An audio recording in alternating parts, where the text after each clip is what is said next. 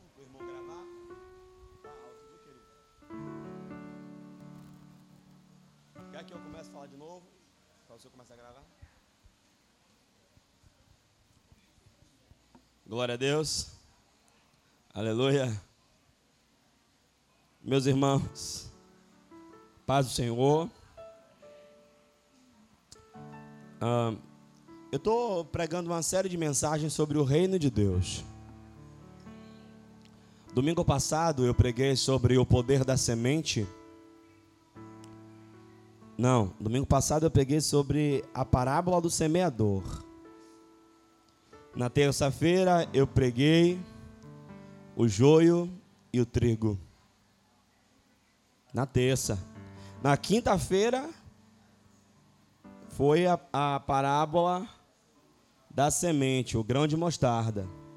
Pastor, o que as parábolas têm a ver? Tudo, porque elas falam do reino de Deus. Então você quer entender, quer aprender mais sobre esse assunto, o que é que eu faço, pastor? Procure o irmão na comunicação, ele transfere para o seu celular tranquilamente você ouve de novo. E agora eu vou pregar uma mensagem sobre o reino de Deus. Tá certo? Mas antes de entrar na mensagem, eu preciso explicá-la. Então vamos a Provérbios capítulo 4, versículo de número 7.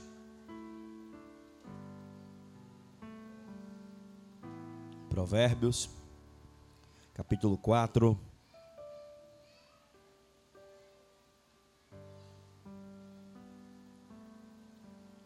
Versículo 7. Eu vou falar sobre o assunto principal de Jesus. Mas antes de falar sobre o assunto principal de Jesus, eu preciso te dar uma introdução para você pegar, entender. Provérbios 4, versículo 7. Quem achou, declara.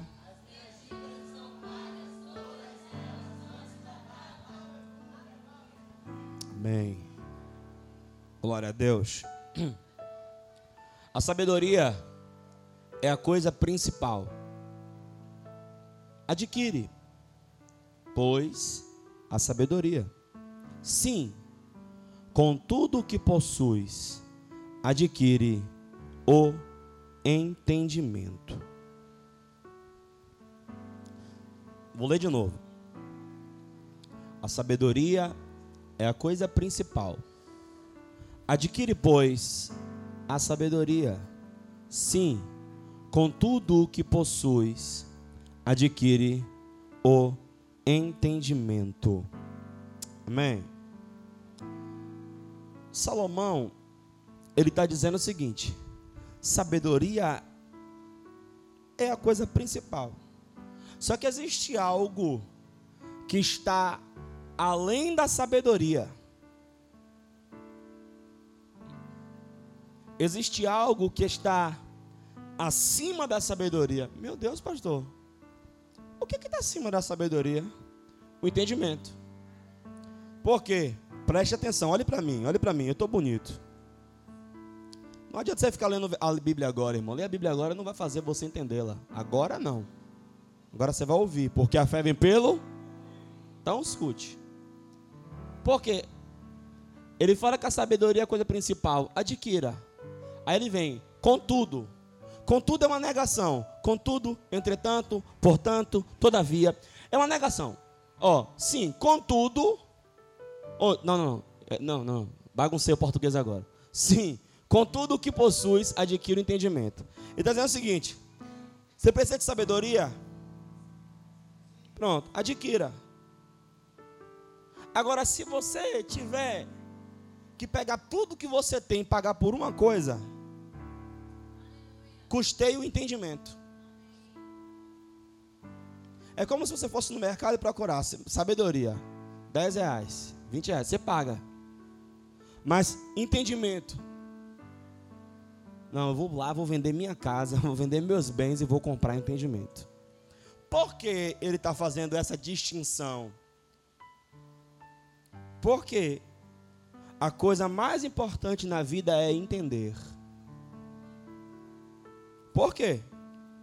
Porque quando não entendemos, geramos um mal entendido. Conhecimento é bom? Sim. Sabedoria é boa? Sim. Entendimento está acima. Pastor, por quê? Porque conhecimento é informação, sabedoria é aplicação, e entendimento é compreensão. Se conhecimento é informação e sabedoria é aplicação, entre o conhecer e o saber está o entender. Não adianta de nada você receber informação se não entende, e não tem como você aplicar aquilo que você não entendeu. Então, é de supra-suma importância que você invista tudo que você pode, o que você tem, em entender. Eu vou lhe falar uma coisa, no meu ponto de vista, a igreja está sofrendo, supra-suma importância é, é o que há de melhor, é a raiz em questão, é o sumo da coisa, é a essência da coisa, é a natureza da coisa. Pegou? Pronto. Então, a igreja está sofrendo de um mal entendido. Eu estou vendo crentes fazendo coisas que já foram feitas por Jesus. buscando aquilo que já é deles por direito, lutando, sofrendo, brigando por aquilo que já está disponível. Por quê? Por causa de um mal entendido. Então nós precisamos entender. Perceba, irmão, a coisa mais importante é entender. Porque a ignorância é o oposto de entender. E Deus disse: O meu povo vem sendo destruído porque lhe faltou entendimento. Irmão, nós precisamos entender, porque você pode viver, irmão, anos no mal entendido. Sabia disso?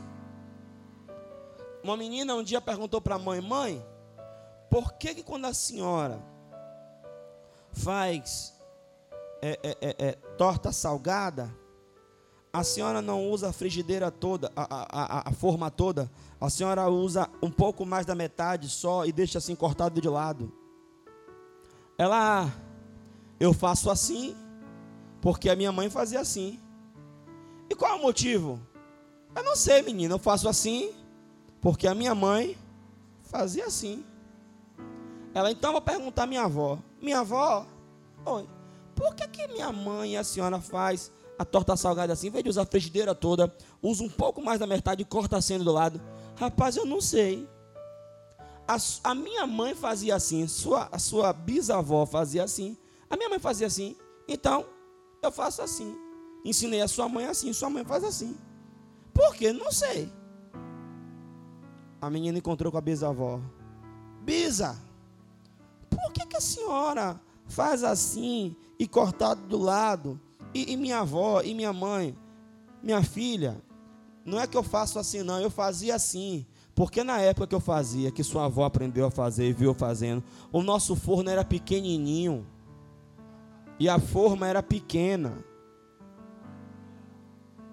Ou seja, algo estava sendo repetido, repetido e repetido por mero costume, sem nenhum entendimento. E quando eu olho para a igreja de Cristo, eu vejo as pessoas fazendo, fazendo, fazendo, por mero costume, sem nenhum entendimento. Se você pergunta nas igrejas por que, que se faz assim, aí eu não sei, todo mundo faz. Se você perguntar para um crente por que, que você levanta a mão,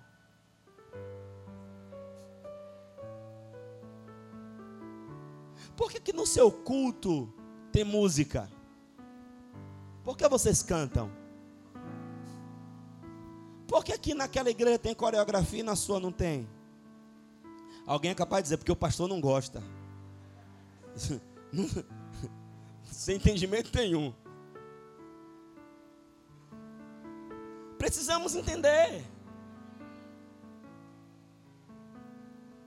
Se você não entende, você simplesmente está sendo mais um.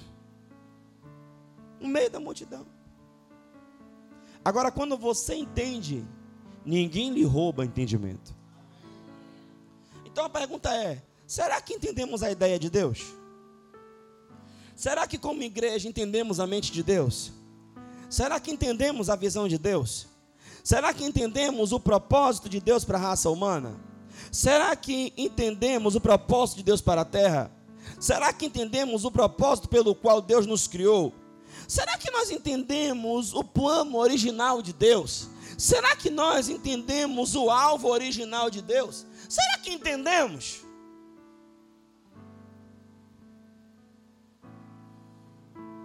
Para eu entender, eu preciso saber qual é o fundamento. E o fundamento de, do entender é a ideia. Fale comigo. Ideia. Ideia é o fundamento do entender. Se você for inteligente, anote isso. Então, para eu entender, eu preciso saber qual é a ideia. Irmãos, algumas pessoas já foram comigo. Se você me explicar alguma coisa e eu não entender, eu paro. Eu nunca me esqueço, estavam eu, Daniel, Binho e Luciano no carro. E Luciano estava tentando me explicar um lugar. Começou a ficar confuso para mim. Eu parei o carro e disse: Não, fala para eu entender. Aí Luciano explicou umas três vezes. Eu falei: Não está claro. Aí Binho, meu irmão, você não sabe que o pastor não vai dar mais um passo se você não explicar e ele entender? Faça ele entender o caminho. Quando eu entendi, eu me movi. Sabe por quê, irmão? A maior loucura que pode acontecer é se mover sem entender. Se mover sem entendimento. Por que, que você faz isso? Ah, não sei. Não, não existe isso. Eu me lembro que eu era criança, a mamãe mandava comprar. E eu tinha mania de ouvir minha mãe sair correndo. Quando chegava no mercado, eu só lembrava de um item. O que é que tinha que fazer? Voltar, ouvir de novo, para comprar de novo. Então, quem não entende, fica vivendo repeteco na vida. Tem gente dando loop na vida, passando pela mesma situação, passando pela mesma situação, passando pela mesma situação, passando pela mesma situação, porque não entendeu. Tem coisa que você não precisaria mais estar passando se você já tivesse entendido. Então, o fundamento do entender é a ideia. Repita, ideia. Bem, não há na terra nada mais poderoso do que uma ideia. Tudo o que hoje existe, um dia foi uma ideia.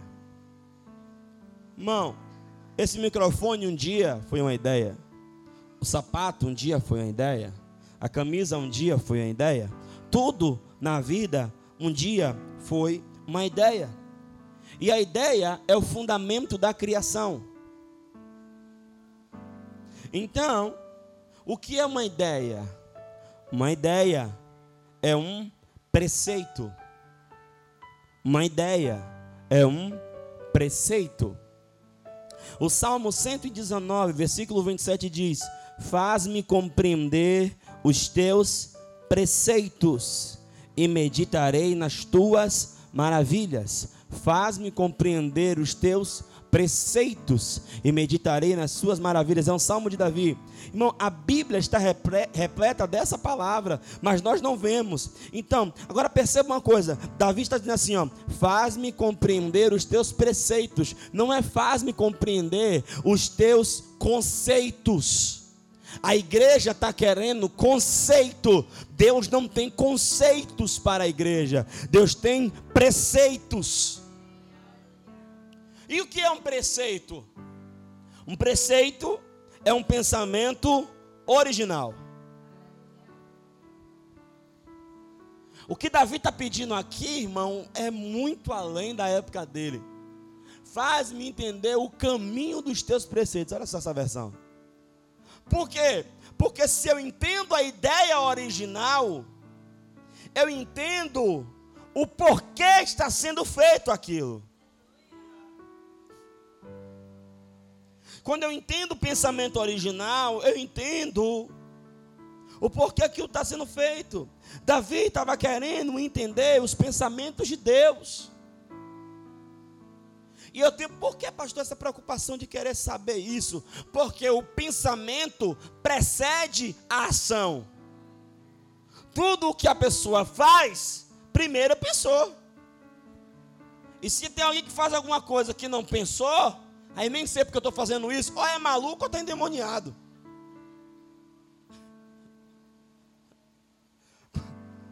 Porque se é um ser humano normal, pensou. Mesmo que agiu por impulso. O que é o impulso? É um pensamento sem fundamento. Pensou e fez. Não fundamentou, mas pensou. Tudo passa pelo pensamento. Amém ou é de mim?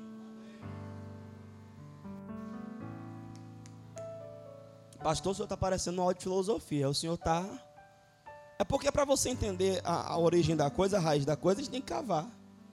Estão comigo aqui ainda? Muito bom. Então note, se eu preciso entender o pensamento, o pensamento é ideia, ideia é preceito, preceito é pensamento original. Pronto. Então, quando, quando alguém age, é apenas a manifestação daquilo que pensou. Assim sendo, quando eu leio Gênesis 1 e 1, eu estou vendo não é o pensamento de Deus eu estou vendo a criação de Deus. Tem gente que quer entender a Deus, a obra de Deus, o que Deus faz, lendo Gênesis. Gênesis só, tá, vai lhe mostrar o que Deus faz. A pergunta é: o que foi que motivou o feito? Qual foi o pensamento que estava por trás da ação? Bem, porque se eu não souber essa resposta, eu não sei por que foi que Deus criou o planeta. Por que foi que Deus botou planta aqui? Por que Deus criou o animal? Davi estava pedindo para entender os preceitos, as ideias originais. Então, eu tenho que entender que a ideia, a ideia passa pela mente. Logo, tudo que existe um dia foi invisível.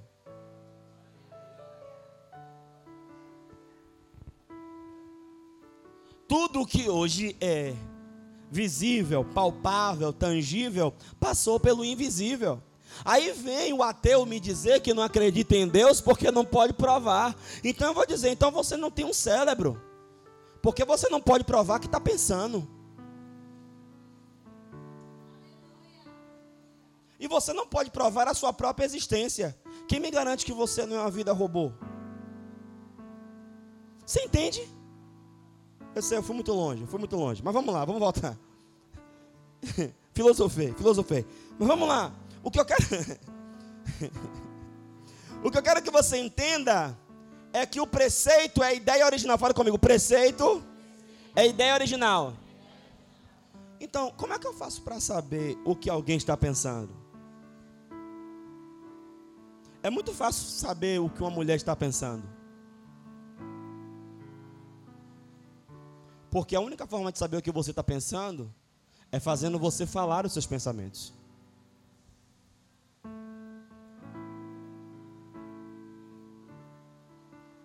E palavra no grego é oios, logos.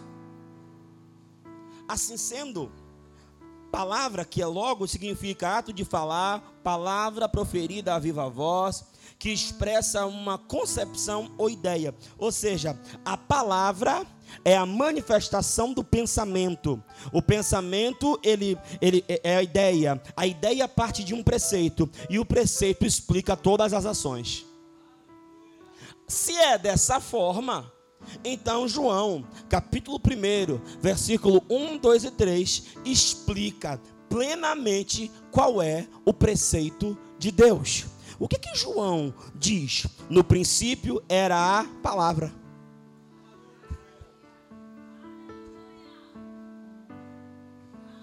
No princípio era o Verbo, o Verbo era Deus, o Verbo estava com Deus, e todas as coisas foram feitas por Ele, e sem Ele nada do que foi feito se fez.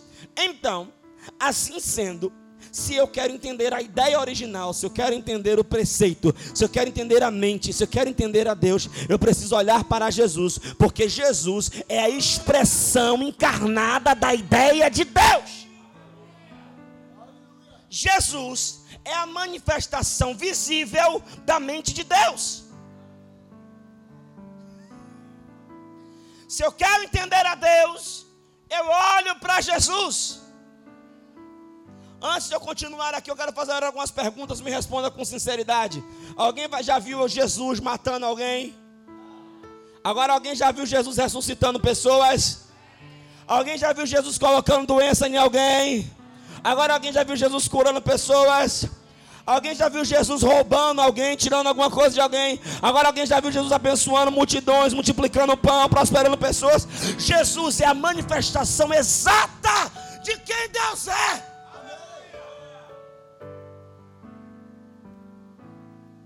Nem aí com o que te explicaram, com o que te falaram, com a sua teologia. A minha Bíblia diz assim, ó, olhando para Jesus. A minha Bíblia não diz assim, olhando para Jó. A minha Bíblia não diz assim, ó, olhando para a tentação de Abraão.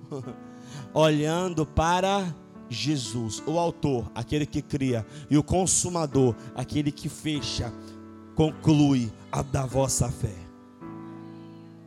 Então, Jesus é a ideia original de Deus em um corpo. Por quê? O homem é o que fala. O homem é como se imagina. Provérbios 23, 7. Como você se imaginou, assim é. Tanto é que Jesus ele foi um dia questionado. Mostra-nos o Pai, Felipe. Ele falou isso. E tá bom ele. Eu e o Pai? Somos um. Quem vem a mim, vê o Pai. Então, Jesus é, a, nada, Jesus é, é o pensamento de Deus exposto, é a expressão exata da ideia de Deus. Agora, se eu quero entender qual é a ideia original e Jesus é a palavra, a manifestação do pensamento de Deus, eu tenho que prestar atenção no que ele fala. Eu tenho que ler a Bíblia com muita atenção, mas tudo que Jesus Cristo fala, eu tenho que dar o dobro de atenção. Amém? Estamos quase chegando lá. Então vamos lá. Qual era o tema principal da pregação de Jesus? O que era que Jesus mais ensinava? Vejamos. Você sabia, Rômulo, que Jesus nunca pregou sobre novo nascimento? Jesus nunca pregou sobre o novo nascimento. Ele só conversou uma única vez, escondido em uma casa de madrugada, com um religioso, que era Nicodemos, sobre nascer de novo. Mas ele nunca pregou sobre isso.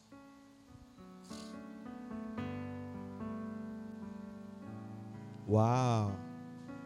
E a igreja está pregando sobre novo nascimento. Só que Jesus nunca pregou sobre isso. Jesus ele se batizou mas ele nunca pregou sobre o batismo. Leia a sua Bíblia.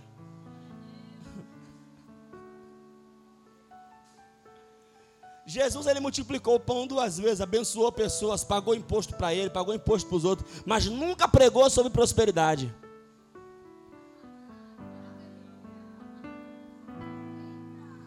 Jesus nunca pregou sobre prosperidade. Não tem uma mensagem dele sobre o assunto. Não, pastor. Leia a sua Bíblia.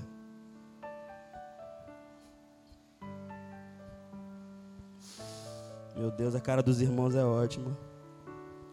Irmãos, Jesus andava em fé, motivou a fé, incentivou a fé, mas não tem uma pregação dele sobre fé.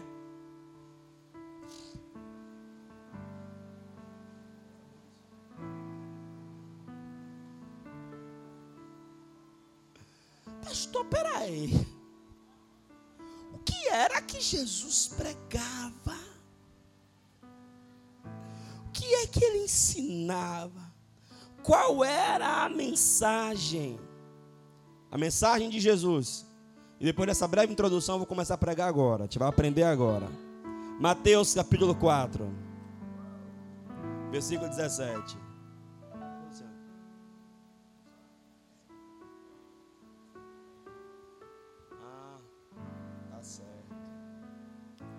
Mateus 4, 17.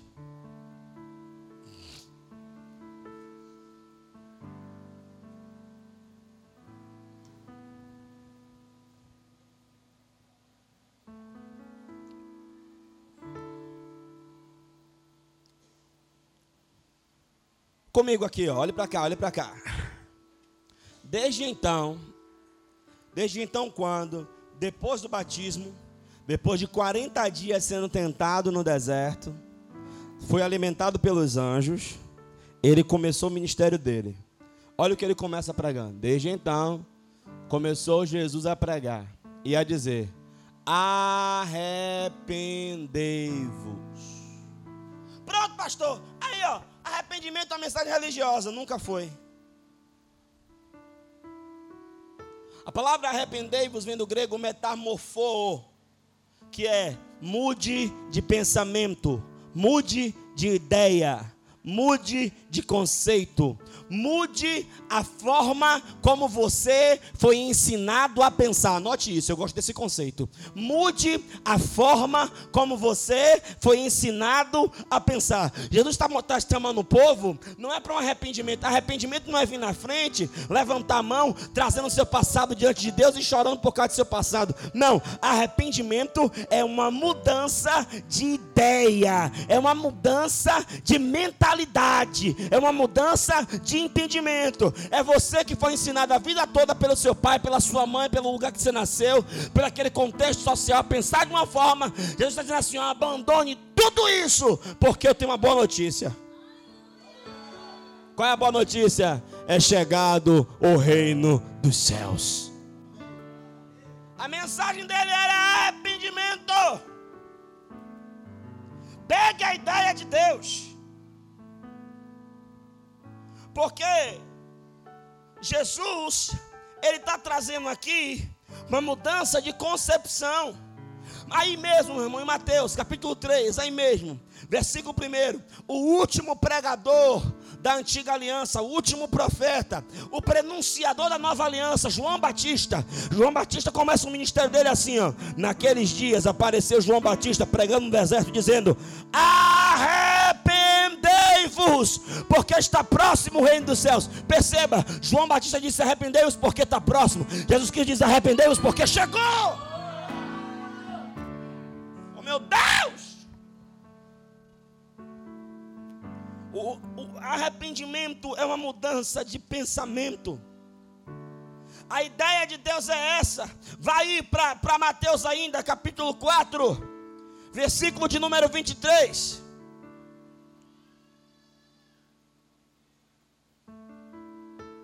E percorria Jesus toda a Galileia, ensinando nas suas, nas suas sinagogas e pregando o evangelho do reino e curando de todas as enfermidades e moléstias entre o povo. Perceba a tônica de Jesus, a mensagem de Jesus era o reino, pastor, e batismo e fé, e cura, e prosperidade, tudo isso é reflexo de que o reino chegou. Vamos parar de pregar o reflexo e pregar a essência. O que é mais importante? O que é mais importante? Curar um sintoma ou curar a doença? As pessoas ignorantes fazem o quê? Estou com dor de cabeça. Toma remédio para dor de cabeça. Dor de cabeça não é doença. Fala, é, não é doença. É um alarme do corpo indi indicando que alguma coisa não está bem. A temperatura subiu. Toma remédio para a temperatura. Não. O médico faz um exame porque ele quer saber a origem, o motivo causador, o que faz com que você seja próspero, curado, ande em felicidade, ande em triunfo, ande em vitória, flua nos dons, viva a vida de milagre, é porque tudo isso está num pacote chamado Reino de Deus. Agora, por quê? Por que, que não é pregado muito o reino? Porque quando o reino chega, o reino destrona a religião. Quando o reino de Deus chega, a religião é quebrada. Jesus não tinha problema com o pecador. Olhe para mim, toda atenção aqui é pouca. Sabia? A Bíblia diz que ele era amigo de prostituto e de ladrão. Imagine se o pastor Timóteo tirar uma foto com prostituto e ladrão e botar no Instagram. E botar aqui na legenda, meu amigo ladrão. O homem mais procurado de Salvador. E é mesmo, tem uma foto só no inferno lá. Irmão, imagina que você passa ali na esquina e eu estou parado conversando com uma prostituta. Eu vou saber que ela é prostituta. Fala a verdade, irmão. Misericórdia, Jesus. Cobre meu pastor com sangue, Pai. É como se as pessoas pecadoras elas fossem nossas inimigas, como se nós não, como se nós não pecássemos. Jesus era santo, mas a santidade de Jesus nunca afastou as pessoas, pelo contrário, a santidade de Jesus atraía as pessoas para Ele. A minha santidade não deve constranger o pecador, a minha santidade deve atrair o pecador a querer ser santo como eu. Porque a religião quer fechar um clubinho, um clubinho social, a nossa religião, o nosso ajuntamento, a gente aqui, ó como tá legal, não vamos. Essa é a ideia da religião. A ideia do reino é encher e multiplicar, encher e multiplicar, é crescer, é expandir. E manda eu te falar uma coisa: os maiores opositores de Jesus eram os religiosos. Hoje eu estou de camisa social, calça social, sapato social, estou muito bonito, diga-se de passagem. Pastor, o senhor é uma pessoa que não precisa de elogio, óbvio que não. Eu fico esperar você me elogiar, eu morro. Tem uns irmãos aqui, irmão, que não elogia não. Agora sim, quando eu faço minhas, minhas invenções de figurino, Pô, a pastora não lhe viu sair de casa não, saiu escondido, foi? Então eu me sinto bem. Mas irmão, a minha roupa não quer dizer nada. Vamos botar isso na cabeça. O irmão pode vir de bermuda, de camiseta, e ser irmão. A irmã pode vir de, de bermuda e camiseta e ser irmã. O oficial não pode. Por que, que o oficial não pode? Se disser que o pastor não deixa, não entendeu o preceito.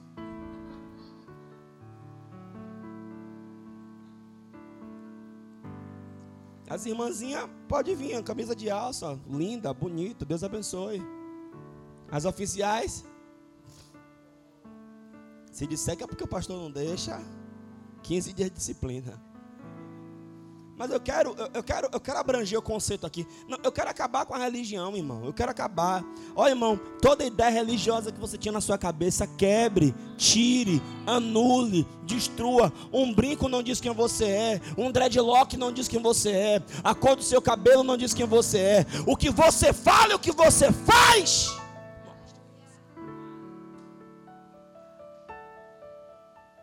Agora, por causa do fraco, a gente, né? Ele disse: seu irmão é fraco por causa do fraco. Tudo é por causa dos fracos, né, irmão? Aleluia. Irmão, irmão Jesus, Jesus não tem nada a ver com budismo, islamismo, todos os ismos, até cristianismo. Jesus não veio fundar o cristianismo, não. A palavra cristianismo aparece na Bíblia três vezes e nenhuma delas foi mencionada por Jesus. A ideia dele era uma só: eu vim pregar o reino e eu sou filho do rei. Sou filho de Deus. Acabou. Olha como nós estamos. Eu fui pregar em um lugar, um dia desse. Está aqui o pastor Timóteo, da igreja Betel. Eu disse: Não, não sou de igreja nenhuma, eu sou de Jesus. Olha como nós somos. Está aqui o irmão da Batista. O irmão da Assembleia, não, presbiteriano. De barba. Irmão presbiteriano está muito jovial. Músico da Assembleia. Quadrangular, né? Da quadrangular. Olha como nós somos, o irmão da igreja. Irmão, irmão, eu não sou irmão de igreja nenhuma. Eu quem me comprou foi o sangue de Jesus. Eu sou do reino. E no dia que essa igreja se tornar uma igreja religiosa, eu largo ela aqui.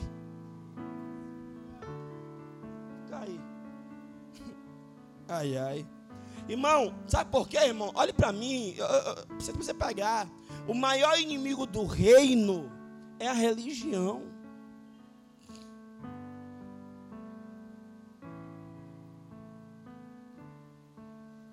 E Jesus ele acabava com a religião, irmão. Quem foi que atacou Jesus o tempo todo? Os religiosos. Irmão, quem foi que crucificou Jesus? Os religiosos. Olha para e pergunte: você é religioso, querido?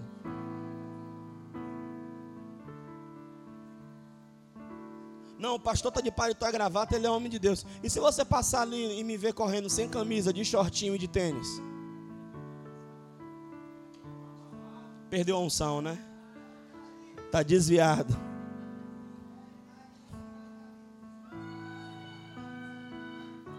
Não, você percebe o quanto nós somos religiosos pela forma como nós medimos o outro.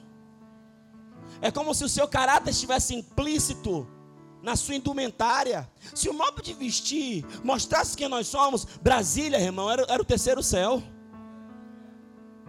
O Senado Federal ia pegar fogo. Ia ser um som ruíno, aleluia. Irmão, vamos entender. Quando o reino chega, o que, é que acontece? Mateus capítulo 5, versículo 4. 3, 3, 3, 3. O reino tem conceitos, ideias, pensamentos. E quando o reino chega, ele chega para estabelecer aquilo que foi quebrado. Olha a essência. Eu estou preocupado, se a mensagem de hoje está muito ruim ou se está muito profunda. O negócio está. Vamos lá. Bem-aventurados. O que é bem-aventurado, pastor? Fale comigo, mais do que feliz. Irmão, é, se, se Jesus está dizendo que é bem-aventurado, eu não posso me dizer que eu sou feliz. João 15 diz assim: ó, Até agora você nada pediu em meu nome, mas tudo que pedir em meu nome você vai receber para que a vossa alegria seja completa. Pegou? Olha o que Jesus disse: vocês até agora não pediram nada em meu nome, mas a partir de agora vocês vão pedir tudo em meu nome e vão receber, para que a vossa alegria seja completa. Pastor, me explique isso da alegria completa. É fácil. Você é feliz? Se a casa chegar hoje, alegria completa. Você está solteiro? Ainda está solteiro, meu filho? Oh, meu Deus. Ajuda ele, Senhor. Os irmãos estão tão santos que não sabem mais queixar. Deixa pra...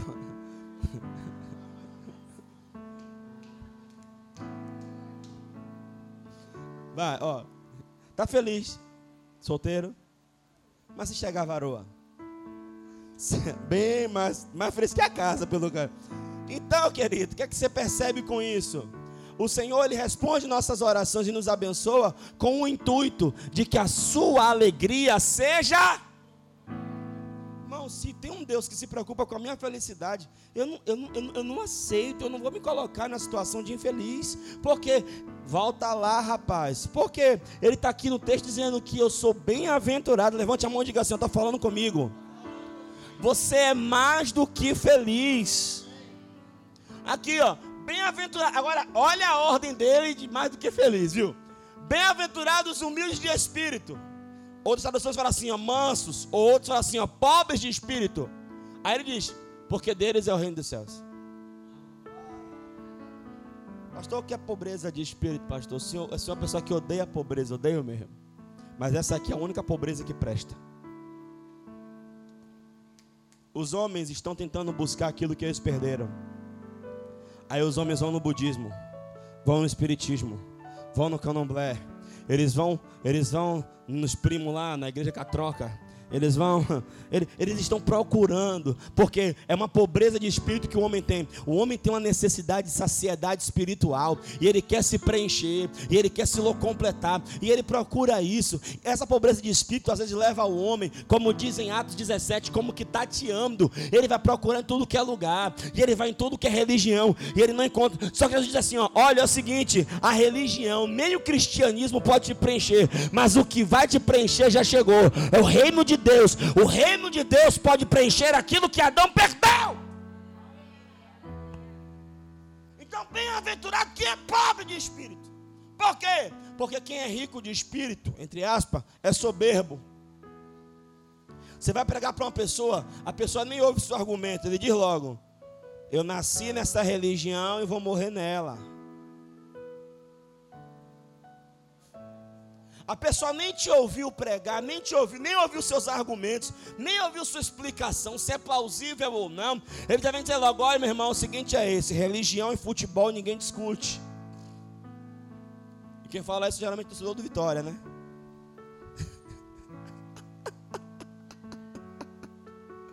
Veja como é. A pessoa nem te escutou. E ela já vai dizer assim: olha, meu querido, você na sua religião, eu na minha, e a gente fica feliz. Porque é soberbo. Acha que já sabe. Só que o reino, o reino não vem para esses. O reino vem para quem? Para quem tem fome e sede, para quem é pobre, para quem reconhece a sua necessidade, a sua ânsia. Irmão, vou lhe falar uma coisa. Por mais que você ah, eu sou cristão, mas tem uma fome dentro de você, tem uma sede, tem uma necessidade, uma ânsia de algo mais. Pastor, o que é isso? Porque o cristianismo, como nós pregamos, isso é só aperitivo. O melhor é o reino. Uau, passa mais um aí, vamos ver, vamos ver o quatro, vamos ver. Jesus pregando. Bem-aventurados que choram, oh meu Deus. Irmão, no mundo quem chora é fraco. No mundo quem chora se expõe. No mundo quem chora se, se, se mostra. Jesus não, no reino é diferente. No reino não. No reino quem chora é mais do que feliz. É. Eu cresci ouvindo minha mãe dizer assim: ó, minha mãe me dava surra e ela batendo, falava assim: ó, entupa. Ô irmão, como é isso, irmão? Batia, ou seja, causava dor, desengula o choro. Meu pai me disse várias vezes: Meu filho, homem não chora. Aí ele perguntava: Você é um homem ou um saco de batata? Um saco de batata. Mas olha o que ele está dizendo. Porque é bem-aventurado é mais do que feliz. Porque vai ter consolo. Quando o reino de Deus chega, irmão, ele chega para resolver.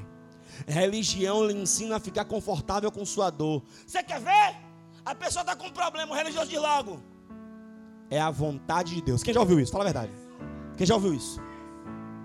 Quem sabe é Deus. Que Deus o quê, irmão? Tira Deus dessa conta, rapaz. A mulher estava encurvada há 18 anos. A mulher ia para a sinagoga, a mulher dava dízimo, a mulher dava oferta. Estava lá 18 anos olhando para o chão, ninguém ligava para ela. Jesus olhou e disse assim: Não é possível que essa filha de Abraão esteja assim há 18 anos. Por quê? Porque a religião ela lhe ensina a ficar confortável com a sua dor. A pessoa está doente, é Deus tocando, é Deus pensando. E diz: Ah, se Deus quiser.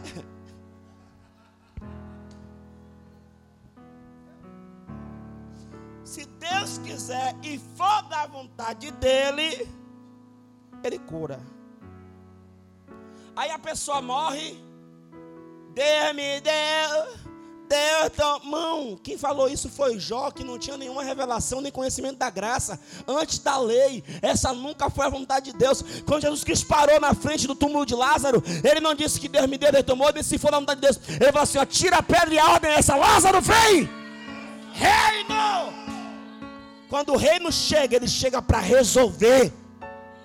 O diabo quer que os homens fiquem presos em religiões, para que os homens fiquem vivendo distante da vontade de Deus.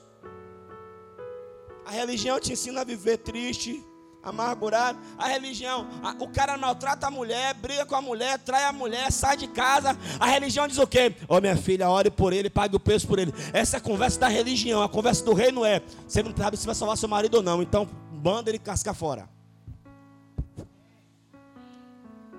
Pastor, eu quero orar por ele. Aí é a vontade sua. Fale amém. E eu creio em testemunho assim, creio. Ali, ó. Tá ali, ó. Tá, levanta a mão, velho. Deus faz milagre. O senhor crê, pastor? Creio. Agora, deixa eu lhe falar uma coisa. Isso não é regra. Isso é exceção. Porque a religião quer que você fique na sua dor, fazendo a campanha.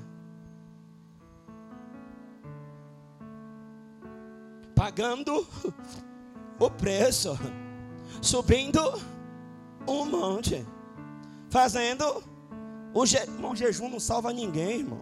Jejum não salva nem você. Quem salva é Jesus. O jejum ele só vai queimar sua carne velha, ruim. Essa mensagem está ruim. Ninguém está ofertando na minha vida. Está ruim aqui. Mas eu vou continuar pregando. Querido, o que é que o reino veio? A religião diz que você vai para o céu, não é assim? Toda religião, ó, ó os caras os cara, os cara que mata, que mata. Alá, que Como é? O homem bomba é de, de que religião? Muçulmano. A ideia do, do muçulmano.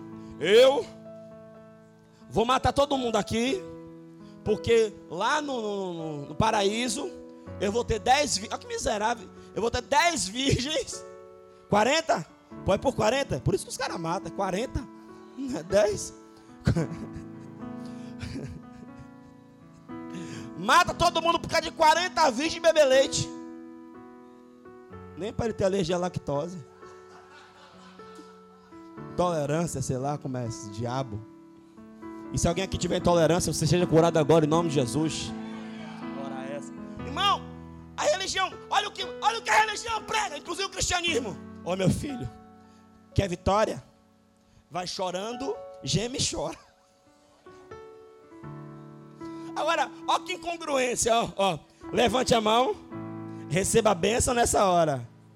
Mas vai chorando, geme e chora. Você já recebeu a bênção, por que tem que continuar chorando, gemendo e chorando? A religião te ensina a sofrer. E a religião quer que você seja feliz porque está sofrendo. O reino não. O reino quer que você se revolte com sofrimento. O reino quer que você olhe para as pessoas padecendo e diga assim: ó, Deus não criou o homem para isso. O reino quer que você veja alguém passando fome e você seja a resposta para a vida daquela pessoa. O reino quer que você olhe para alguém e mude a mente daquela pessoa. Religião. O que, que a religião prega? Inclusive o cristianismo. Meu filho, você aqui na terra vai sofrer que nem sovaco de aleijado. Mas fique tranquilo e fique feliz. Porque o importante é ter uma casinha no céu. Aí os crentes ficam sofrendo. Como é a música de dor? Como é a música de dor? Não, não, de dor, a de dor antiga. A sofrência antiga, como é? De dor, de dor. É. É. Levarei eu também minha cruz até por uma coroa trocar. Não, não, essa é bonitinha, né? Hã? Pegada velório. Ah, deixa pra lá.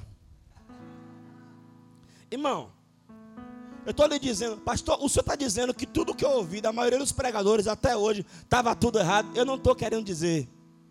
Eu estou dizendo. Porque eu também ouvi muito disso.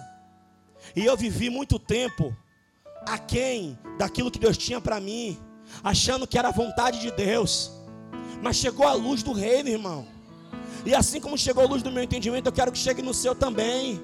Você não foi, primeira coisa, você não foi criado para sofrer. Não, não, quem tem filho, levante a mão. Levanta a mão, quero ver, levante a mão. Ah, sim, já ia perguntar. Levanta a mão. Deixa a mão levantada e me responda: qual é o pai que quer ver o filho chorar?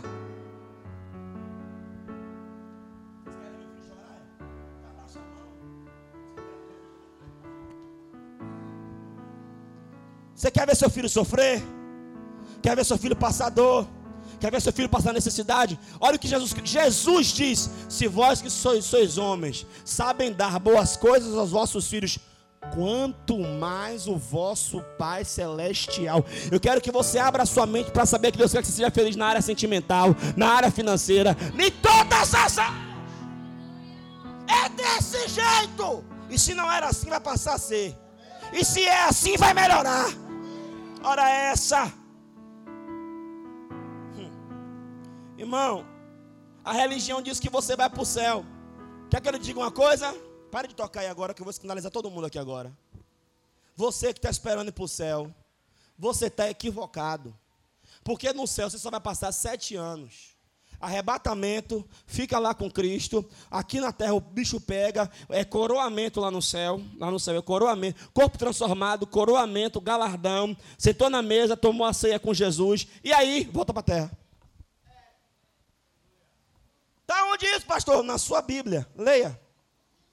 Pode voltar a tocar. Ah, eu já preguei sobre isso. Que coisa. Sabe por quê? Porque Adão, quando pecou, Adão não perdeu o céu. Quando Adão pecou, ele perdeu a terra. Jesus Cristo veio, venceu o diabo e devolveu a terra para o homem de novo. Deus, ele não muda de ideia. A ideia de Deus sempre foi a terra. E se a ideia de Deus é a terra, o plano B é voltar para o plano A. Por quê? Salmo 115, versículo 5.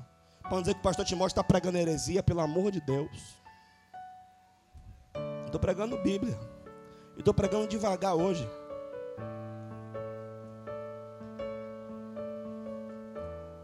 Hã? Não, gente. Não, não, não. Os céus são céus do Senhor, mas a terra ele deu aos filhos dos homens. Eu anotei errado minha referência. Cadê mesmo? É nós. 16? Salmo 16, vamos lá. 115, 16, pronto. Ajuda o pregador, pelo amor de Deus. Deixa eu abrir aqui. 115, 16. Não, rapaz, 115, 115, 15. Eu falei o quê? Aqui está certo também. 115, 15. Rapaz, pelo amor de Deus, que livro é esse?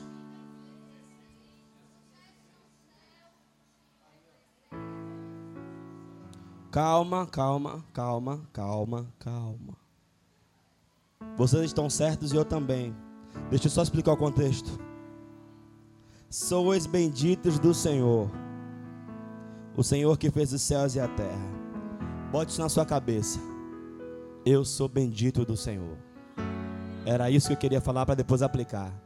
Olhe bem, Jesus, a Bíblia diz em, em, em, que Jesus já nos abençoou com todas as sortes de bênçãos, Efésios 1 e 3. Mas preste atenção. Hebreus 13 e 8 diz que Ele é o mesmo ontem e eternamente, Ele não muda. Então, quando Jesus me abençoou, Ele me abençoou eternamente. Quando Jesus ele me curou, ele me curou eternamente. Como ele me salvou, ele me salvou eternamente, porque um Deus que é eterno, tudo que ele faz é eterno. Então, entenda, no seu pior dia, no seu momento mais difícil, na situação mais ruim, lembre-se, eu sou bendito do Senhor. E esse Deus que fez os céus e a terra, olha o que ele fez, 16. Aleluia. Os céus são céus do Senhor, mas a terra deu a ele aos filhos dos homens. A terra Deus deu ao homem. O que o homem perdeu quando pecou foi a terra. O que Jesus Cristo veio nos dar de volta foi a terra. Para quê? Para que seja estabelecido na terra como é no céu. Por quê? Porque, oh meu Deus, entenda, é, família e reino tem tudo a ver. Por quê? Porque um filho só pode reinar quando o pai que é rei morre. Não tem como um filho reinar com um pai que é rei vivo. Porque um reino não pode ter dois reis. Então, quando um pai que é rei quer fazer seu filho reinar, sabe o que ele faz? Ele ganha terras estrangeiras, manda o seu filho para aquela terra e estabelece seu filho naquela terra como rei. Qual é o problema? Aí o filho que foi para a terra viver lá como rei, ele leva para aquele lugar que ele foi a cultura, a linguagem, a visão, o comportamento, tudo do jeito que é lá no reino, ele traz para o reino aqui. Essa é a oração de Jesus: que seja na terra como é no céu. No céu tem miséria, então não vai ter na terra. No céu tem pobreza, então não vai ter na terra. No céu tem doença, então vai ser na terra que vem o teu reino. Mas para o reino vir, tem que ter um rei reinando em vida, conforme diz Romanos 5,17. Nós somos chamados para reinar em vida por um só Jesus Cristo. Mas qual é o problema da religião? A religião faz você pensar em querer ir para o céu. E o reino? O reino quer que você reine na terra. Aí fica um bocado de crente, eu quero ir para o céu. Orando, me prepara e me leva, Senhor. Você vai fazer o que lá, irmão?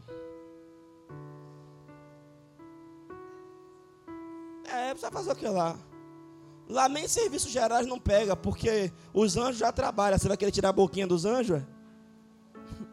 Vai desempregar os anjos, Sandra? Não dá. Eu fui chamado como cidadão do céu, como cidadão do reino, para reinar na terra. Quando Deus fez o homem, Gênesis 1, 26. Eu estou pregando, está muito pesado, está dando para entender? Quer que eu volte do início? Se quiser, eu volto. Olha o que Deus disse, olhe para aqui, olhe para aqui, está tudo aqui, ó. Anota para ver em casa, mas olha aqui, ó. Disse Deus, quem foi que disse?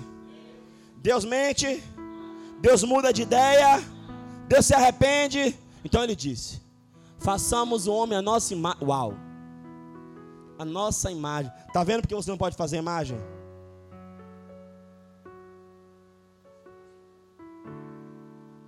Você foi feito imagem.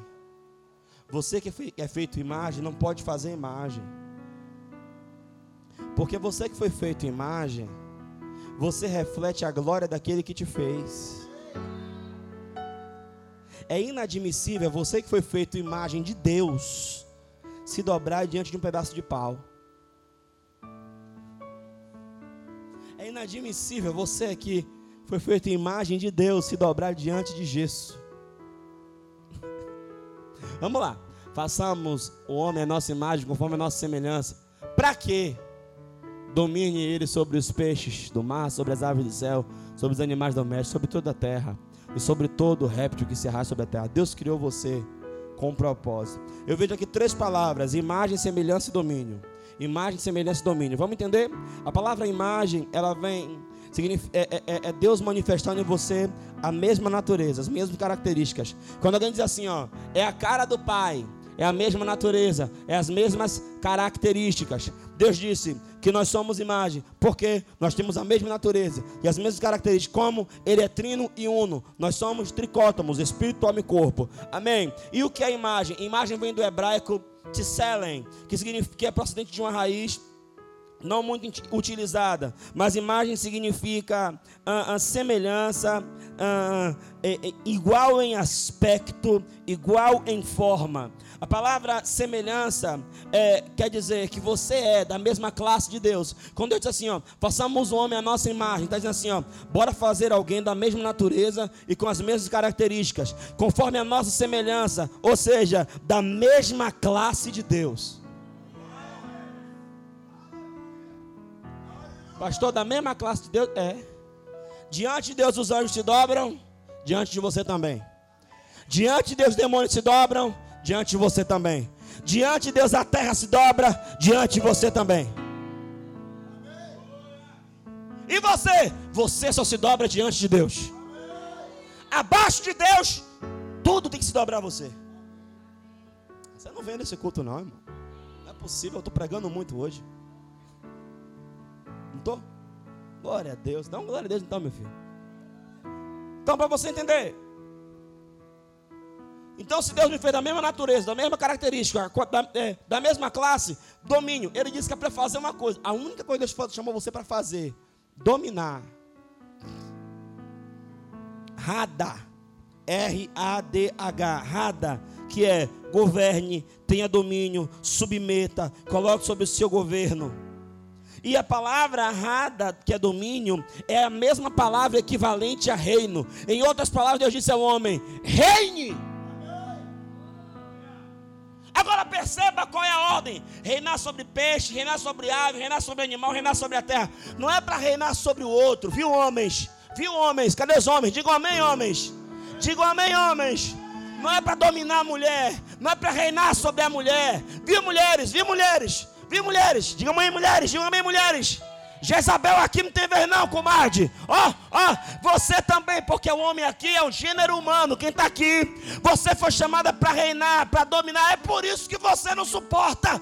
Ninguém dominamos sobre você. Ninguém gosta de ser subjugado, irmão. Irmão, na moral, bora falar a verdade aqui. Baixinho para ninguém ouvir. Quem gosta de patrão, irmão?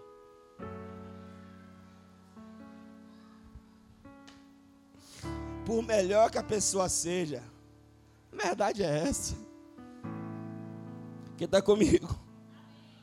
Então a ideia de Deus era fazer da terra um protótipo daquilo que é do céu. Então, quando Jesus Cristo vem pregando, arrependam-se, mude, de, mude o modo de pensar. Irmão, está no seu DNA. Você não gosta de. Irmão, quer ver uma coisa que chateia a gente séria? Dever. Sabe por que você não gosta de dever? Está na Bíblia. Provérbios 22, 7. O rico domina sobre o pobre, e o que toma emprestado é servo do que empresta. Esse versículo ele vem antes, de, ele vem depois de um versículo. Sabe qual é o versículo que vem antes? Provérbios 22, 6. Ensina o teu filho no caminho que deva andar, até que quando cresça não se desviará dele. A gente fala isso de igreja, não tem nada a ver com igreja, que aqui é provérbios, aqui nem a igreja existia. Ou seja, ensina a criança no caminho que ele deve andar, até quando ele cresça não vai se desviar dele. Beleza. O que, é que eu vou ensinar? O 7 diz: ensina a criança a ter educação financeira, para que ele não seja escravo.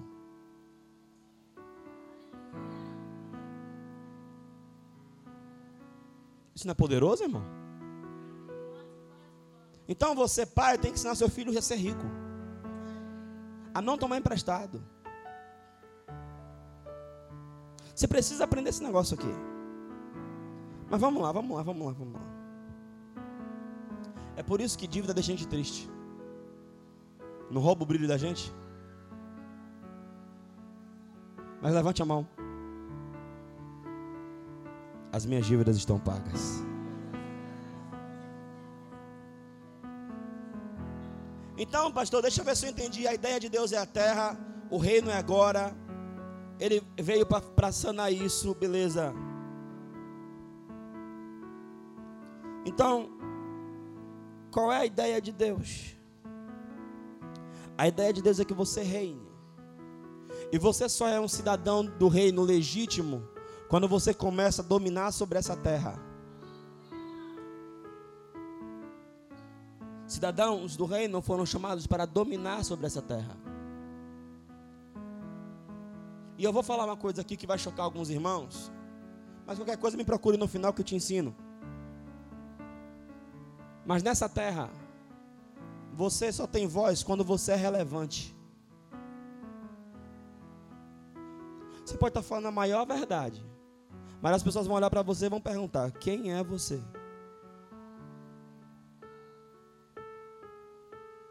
Então, antes de querer falar alguma coisa, primeiro faça alguma coisa. Porque quando você fizer alguma coisa, você vai ter a relevância necessária para poder dizer algo sobre. O mundo está cansado de blá blá blá, de conversa fiada que não muda a vida de ninguém. Eu não vejo Jesus conversando muito. Eu vejo ele fazendo o que tinha que fazer. Fala a verdade, irmão. A pessoa está com fome. Ele quer ouvir você pregar o Evangelho ou ele quer ver você viver o Evangelho? Fala a verdade, irmão. A pessoa está doente. Você acha que a pessoa quer ficar enchendo a cabeça de informação, de versículo? Ou ele quer ver se cumprir Marcos 16 e 18? Imporão as mãos sobre os enfermos, eles serão curados. A pessoa está num vazio existencial, querendo cortar os pulsos e se matar. Você acha mesmo que a pessoa quer ouvir muito blá blá blá? Ou a pessoa quer ver a manifestação? Paulo deixou claro: o reino de Deus não consiste em palavras, mas em demonstração de poder. E sabe por quê? Muitas das vezes nós não estamos manifestando o reino, porque nós estamos vivendo a religião.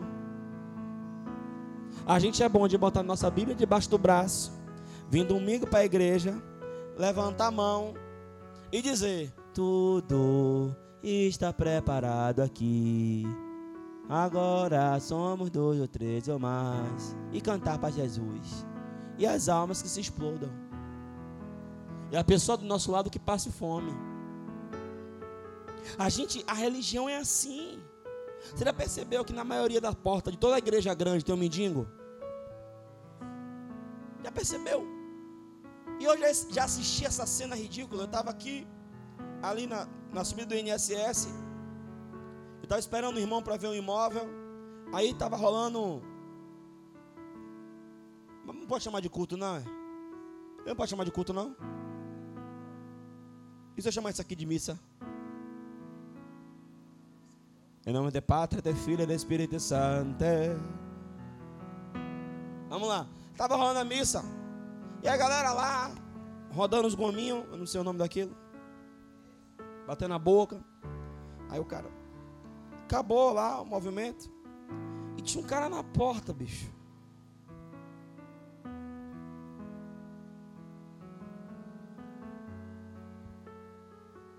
Eu fiquei pensando, é claro que, meu irmão, não é porque você está vendo uma pessoa ali que você tem que se mover. Eu vou, vou ensinar uma coisa aqui que não, não, não muda nada do que eu ensinei, eu ensino nessa casa. Só aperfeiçoa. Não seja bom no natural.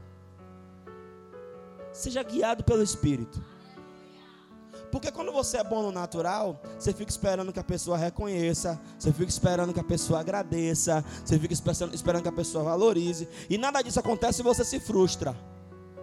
Quando você é guiado pelo Espírito, ela agradecendo ou não, lembrando ou não, você sabe que fez foi guiado por Deus e Deus vai lhe recompensar e acabou. Porque, e, olha, eu vou falar uma coisa. Eu já plantei na vida de muita gente que eu fui bom natural e, e eu me chateei, me entristeci. Não fui guiado. Seja guiado, amém? E outra, não é porque está todo mundo fazendo que tem que fazer. Seja guiado. Viu? Todo mundo dando. Não, não vou dar não. Não quero dar. Ninguém está dando, senti de dar. Seja guiado pelo Espírito. Você tem o Espírito, o Espírito da verdade. Mas preste atenção que aquele cara ali estava mendigando ali. E o que, é que ele queria? O pão que perece. E alguém poderia até dar, ou alguém até deu, porque depois eu saí e não fiquei olhando, né? Alguém pode até dar. Mas aquilo muda a vida dele. Olha o que Jesus Cristo disse sobre a ação social, viu? Os cegos veem, os surdos ouvem, os mundos falam, e aos pobres é pregado o evangelho do reino. Por quê? Para mudar de mentalidade, deixar de ser pobre e prosperar. Então o melhor que você pode fazer é mudar a mente da pessoa. Irmão, a ideia de Deus é essa: transformar essa terra. Pastor, mas é já a última hora. Nós estamos nos últimos dias. Jesus Cristo está às portas. Tudo isso é verdade. Mas deixa eu te perguntar uma coisa. Jesus está voltando, é a última hora, os últimos dias. Mas quem aqui quer morar dentro de uma casa com um tubo de esgoto estourado no meio da sala? Mas Jesus está voltando, para que você vai consertar? Percebeu? A mesma coisa é essa terra. Jesus está voltando. Mas enquanto eu estiver nela, eu vou viver do melhor. Jesus está voltando, mas enquanto eu estiver nela, eu quero proporcionar o melhor. Jesus está voltando, mas enquanto eu estiver nela, eu quero ser sal e quero ser luz. Jesus está voltando, mas enquanto eu estiver nessa terra, eu quero manifestar na terra como é no céu. A ideia do reino, em primeiro lugar, é a mudança de mentalidade. E para encerrar, eu quero falar um pouco sobre. É o?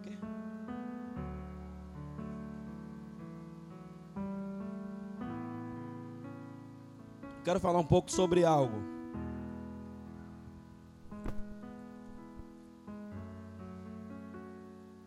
Não vai ter. Não vai ter. Hã? Eu quero falar sobre a experiência de ontem. Pode encerrar a mensagem aí para o pessoal que está de casa. Deus abençoe você que está em casa aí, viu? Que o reino chegue para você também.